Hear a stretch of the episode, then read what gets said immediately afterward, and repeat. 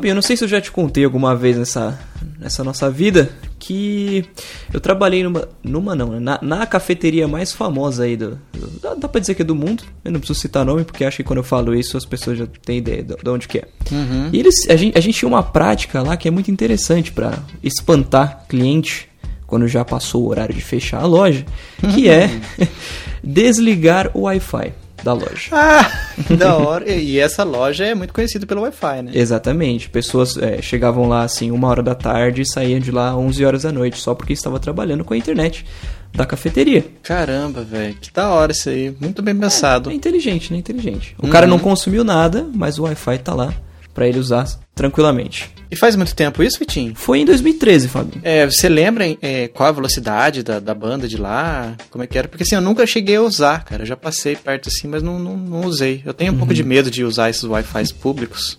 Você acha, você acha perigoso? Eu acho peligroso. Olha.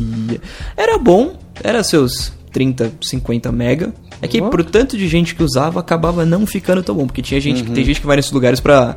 Ah, ter, daqueles monte de filme que eu quero baixar. A internet Baixar de casa não é tão, torrent. tão boa, então. Deixa eu ver aqui no. Nossa, não sabia que era tudo isso, não. Então É. quem chega primeiro, quem chega assim, antes de, de, de encher, faz a festa. Exatamente, exatamente. Poxa, firmeza. E, mas é interessante que tem muitas lojas hoje em dia que ainda, mu- muitos restaurantes, no caso, que ainda não oferecem Wi-Fi. Eu acho isso assim, em pleno 2016, um restaurante tão grande aí, famoso, de cozinha australiana, até hoje não oferece Wi-Fi para os clientes. E a gente assim passa uma hora, duas horas numa fila para entrar, podia, pô, ter um Wi-Fizinho, É né? verdade, cara. A fila pra entrar no. Ah, dane-se, no Outback. é muito. Você passa muito mais tempo na fila, na maioria das vezes, do que lá dentro do restaurante Exato, mesmo. exato. Hum, que vontade de comer aquela Bloom Onion, rapaz. Pois é, eu, eu, cara, eu sou apaixonado por esse restaurante. Eu acho que é muito difícil uma pessoa não gostar de lá, né? É, cara. Nossa. Inclusive tem amigos vegetarianos que gostam de ir pra lá. É, a gente tava comentando antes aqui da gravação sobre vegetarianismo. Sim. E, nossa, cara, é um lugar muito gostoso, é um ambiente gostoso, a luz, aquela luz relaxante. Pô, eu Exato, gosto muito. levar e com aquele monte de amigo pra lá. Nossa. Mas pensa comigo, pô, você tá lá na fila esperando sentadinho, podia estar no Wi-Fizinho, né? Devia. Devia, exatamente, exatamente. Até porque quando você tá no Wi-Fi, você tá vendo suas coisas, o tempo parece que passa mais rápido. Sim. Daí você, você entra mais relaxado lá. Você não vai entrar, pô, demora pra caramba pra entrar aqui, ah, não quer saber. Eu já, eu já tive vezes de, de desistir, porque tava demorando tanto pra chamar minha senha, Uhum. que eu. E não tinha.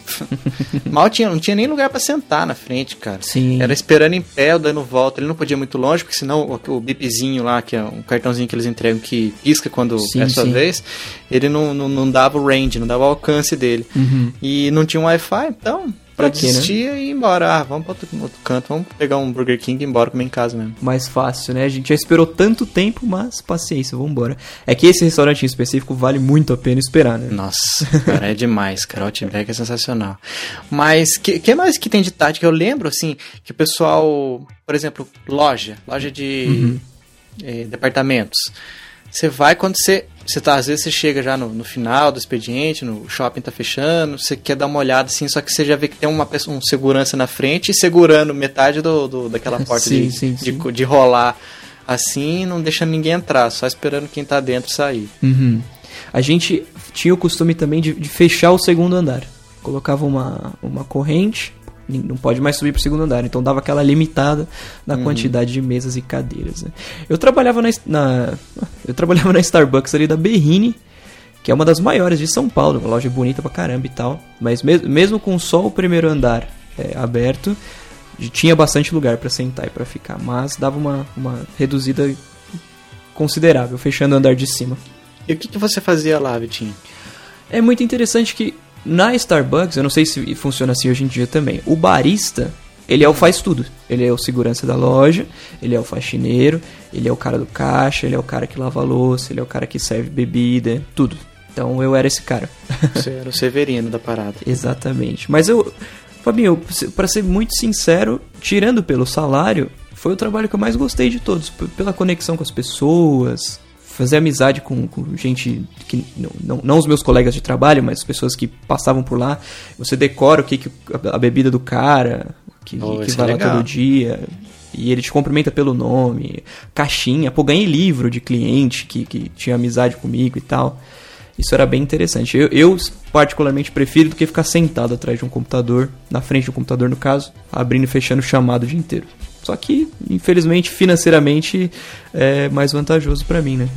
Infelizmente e felizmente ao mesmo tempo. E mata uma curiosidade minha agora, Vitinho. Uhum. É, como é que é a questão da chefia, o pessoal é, é porque assim, quando se fala de ah, trabalho no fast food, trabalho no McDonald's, uhum. o pessoal fala que é tratado como se fosse uma escória do universo. Uhum. Tanto pela chefia quanto, como, é, quanto por cliente mal educado e tal. Uhum. Como é que era a questão de clientela e de chefia? Você era bem tratado? Você é mais ou menos? Dava para melhorar ou tava razoável? Olha, é, a Starbucks era, era diferente do que McDonald's e Burger King nesse sentido, porque a gente tinha o líder de turno e a única coisa que ele fazia mais é que ele ficava encarregado de, olha, fulano vai fazer isso hoje, Ciclano vai fazer isso hoje. Dividir as tarefas. Exatamente. Apesar de que ele também fazia essas tarefas com a gente. Então ele, ele, a única coisa a mais era decidir o que o restante faria.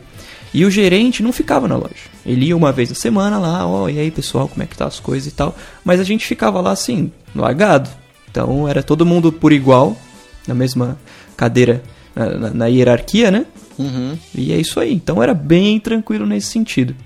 Clientela tinha casos assim muito isolados de gente mal educada, que ah, aconteceu lá uma vez, de, aí dava para entender, né, por que, que o cliente ficou chateado, que um cara entrou lá na loja, o, esse fulano, era um cara famoso, inclusive, foi até o banheiro. E esse cara que entrou na loja pegou o MacBook dele e foi embora. Uh, na manhã. Na manhã. Poxa, ninguém reparou, né? ninguém reparou. Deu pra ver nas câmeras depois e tal. É justamente por isso que, que eu falo, né? É chato de o barista ser o segurança da loja. Da loja porque o barista é, tem que estar tá lá atrás do balcão, preparando bebida. Porque é uma loja que lota, né? Tá sempre lotado. Pois é. Poxa, que pena. É, acontece. Infelizmente, tipo de coisa que a gente tem que lidar. Nossos do ofício. Exato.